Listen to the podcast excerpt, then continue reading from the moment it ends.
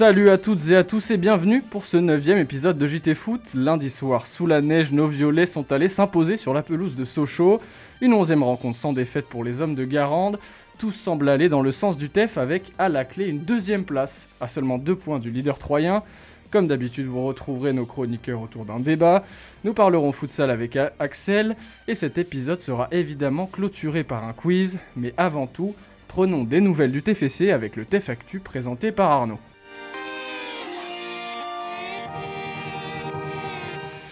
Salut à tous, alors après les arrivées des Dewast, Isaac Peterson et Cléry Cerber, le TEF n'aurait pas fini son mercato hivernal. Encore une fois, Toulouse va piocher en Suède. Selon les informations du site lesviolets.com, le milieu offensif turc d'Aléo Iraduste serait sur le point de signer avec euh, les Violets.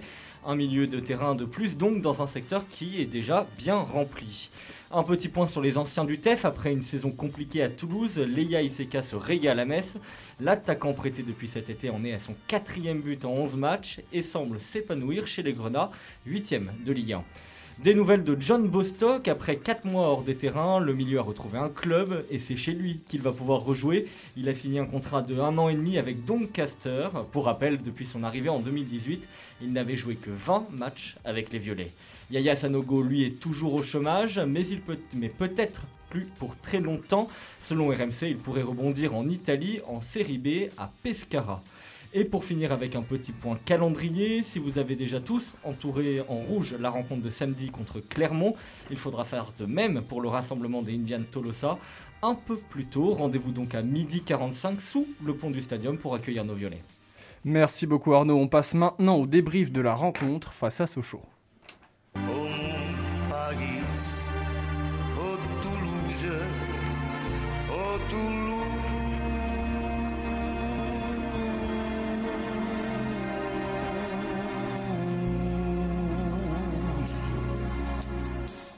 Lundi soir, nos violets se sont déplacés au stade Bonal pour le compte de la 21e journée, une rencontre qui pouvait s'apparenter à un piège, mais le TEF a assumé son statut de favori. Pourtant, la rencontre n'avait pas débuté de la meilleure des manières, 20 premières minutes dominées par les Sochaliens, un TFC qui peine à garder le contrôle de la balle, et finalement, à la pause, les deux équipes se quittent sur un score vierge, mais rapidement, les violets reprennent des couleurs et à la 54e minute, c'est Bafodé Diakité qui libère les Toulousains. Sur un corner mal négocié par Sochaux, Amiens envoie une frappe au point de pénalty qui rebondit sur Diakité. Une pointe de chance pour le TFC qui finit par s'imposer sous la neige et à l'extérieur. Victor Valentin, salut les gars. Encore une victoire toulousaine et une équipe qui affiche une belle régularité. Est-ce qu'on peut dire que le TEF est taillé pour la montée? Alors oui, euh, enfin je pense que euh, le TEF est taillé pour la montée. Euh, le, match de lundi soir, pour moi, c'est l'archétype du champion ou de celui qui va monter. Euh, parce qu'il enfin, y, y, a un nombre d'occasions socialiennes incroyables. Le, terrain était horrible. Enfin, il n'y avait rien pour le TEF, pour une victoire du TEF. Et finalement, ben, c'est quand même les trois points.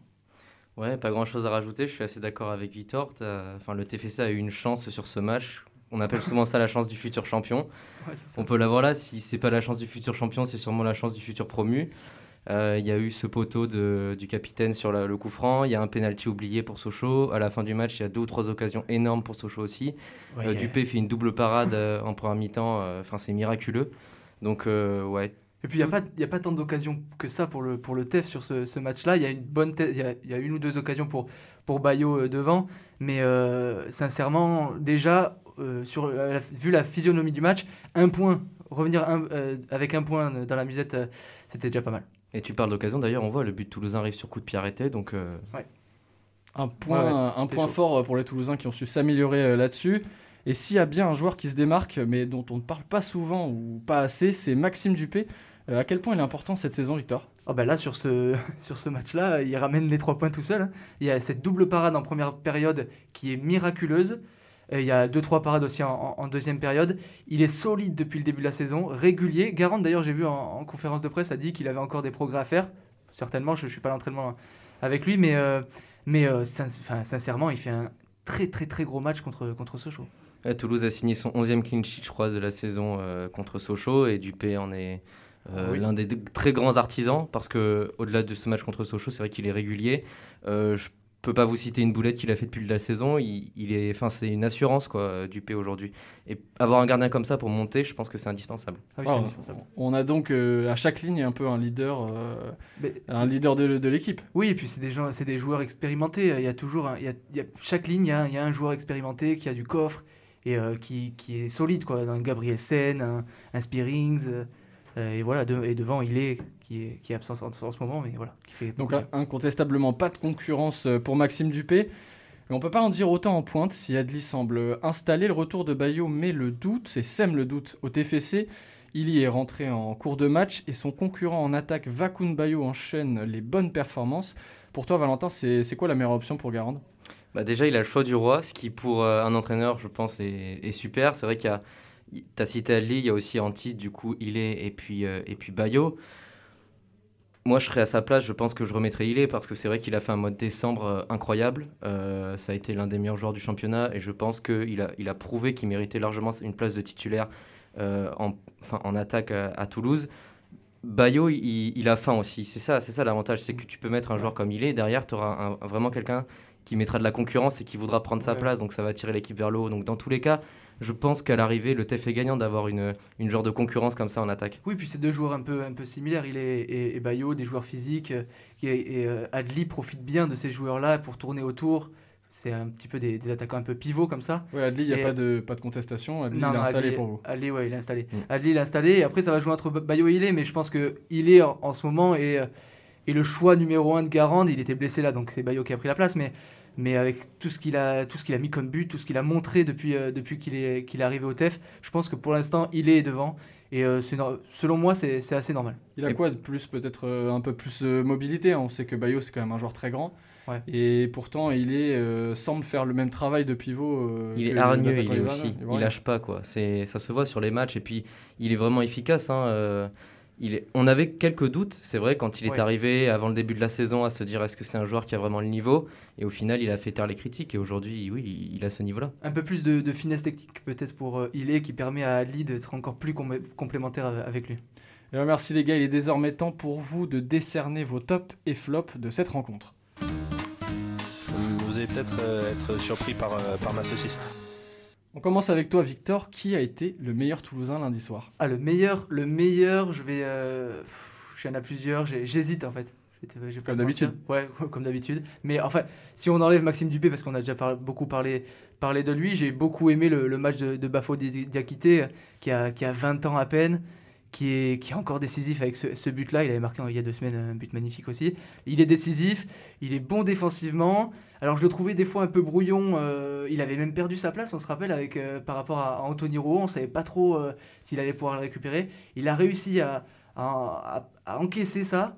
Et ben maintenant, il fait des très bons matchs. Il a, il a 20 ans, comme je l'ai dit. Et c'est un, non, c'est un, un, très bon défenseur. Il a, fait un super match contre, contre ce show, très solide.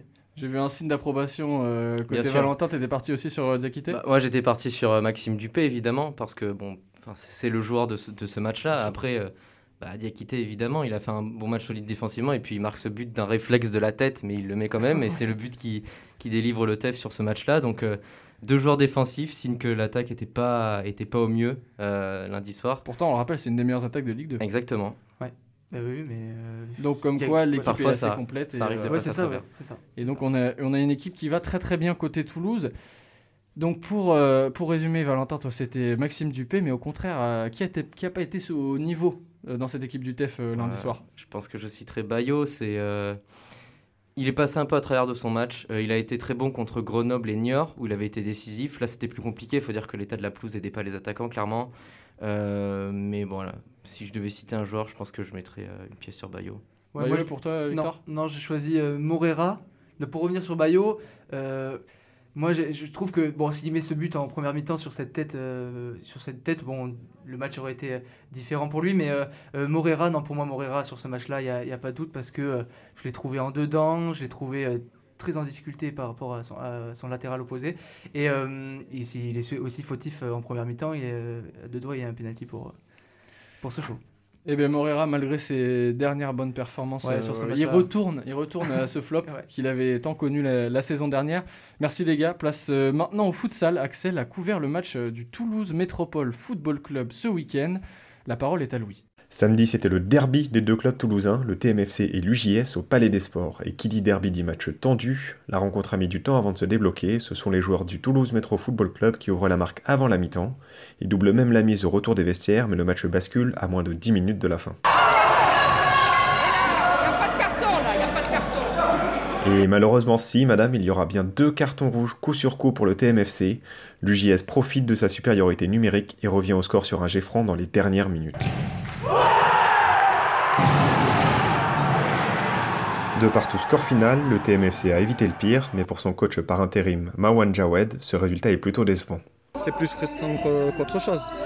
non, après, nous, pour nous, c'était les trois points, donc, euh, donc ça nous ralentit dans notre progression. On, cherche à avoir la meilleure place. On joue une équipe euh, qui est moins bien classée, mais ça reste un derby. Et après, on tombe sur un arbitrage qui ne nous est pas du tout favorable. Et à propos de l'arbitrage, le constat est le même pour le numéro 10 de l'équipe, Rami Barak. Ce qui nous a porté préjudice, c'est vraiment les deux cartons rouges. Un carton rouge, on aurait pu tenir le match. Deux cartons rouges, ça... et plus le G-France, ça fait une différence qu'on ne pouvait pas, pouvait pas camoufler. Les joueurs vont pouvoir se reposer un peu après une semaine assez chargée. Prochain rendez-vous samedi 13 février à Toulon pour un match très important dans la course au maintien. Merci beaucoup Axel. L'émission touche presque à sa fin, mais pas de panique. On termine en beauté avec le traditionnel quiz.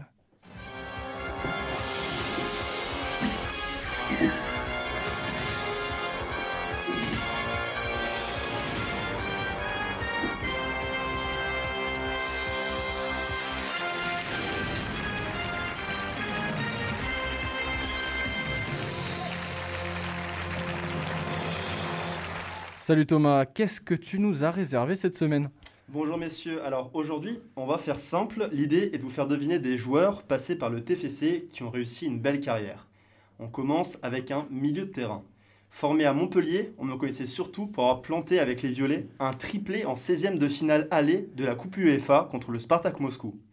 Je compte 11 sélections en équipe de France pour deux buts. Qui suis-je? Capou? Non. Gignac? Non, mais non. non, milieu de terrain. Ah, j'ai pas C'était plus dans les années 90-80. Euh, ah oui, milieu terrain, milieu terrain. Ah, euh, euh, ouais, formé à Montpellier. Alors je peux vous aider avec une autre petite phrase et là je pense que vous allez trouver. pour vous aider, donc mon frère qui lui aussi a été joueur du TFC a assuré l'intérim à l'Olympique de Marseille après le départ de Bielsa. Oh tu nous, tu nous poses une colle là. Euh... c'est pas, pas, si évident. Alors, excuse-moi. C'est pas si, mais alors son frère, je. oui, c'est bien Passy, bien joué. Mais est-ce que tu as le prénom ou pas? Parce qu'il y a Franck, évidemment, Franck Passy. Michel Non. Allez, c'est 0,5 pour, euh, pour Valentin. Ouais, c'est Gérald Passy. Gérald, ok. Mais voilà, ah, quand même légende, légende du TFC quand même. Mais bon. C'est pas grave. Alors, on va faire plus simple pour le deuxième. Alors, je suis un buteur suédois. Dans ma carrière, j'ai eu la chance d'évoluer dans six pays. Elmander ah oui. Bien joué. Bien joué. Oui, oui, c'est ça. Bien joué. Elmander, félicitations. Euh, on passe au dernier, on s'accroche. Alors, je suis un défenseur central, international français. J'ai passé... Non, j'ai passé toute ma carrière entre la France et l'Italie. Après avoir débuté à l'AS Cannes, j'ai volé sous les couleurs de l'AS Roma, la Juventus de Turin. Ah, C'était avant d'avoir le privilège de défendre les couleurs du magnifique Stade brestois. Zebina Bien joué, ah c'est bien ça. Jonathan Zebina, voilà, qui a joué d'ailleurs à Toulouse du coup entre 2012 et 2014 et qui a fini sa carrière à l'AC Arles Avignon. Récapitulatif, Valentin qui gagne euh, ce petit quiz. Merci Thomas, c'est la fin de cette EJT Foot épisode 9. Merci encore à nos chroniqueurs et à Gentiane à la technique. On se retrouve la semaine prochaine pour un nouveau podcast.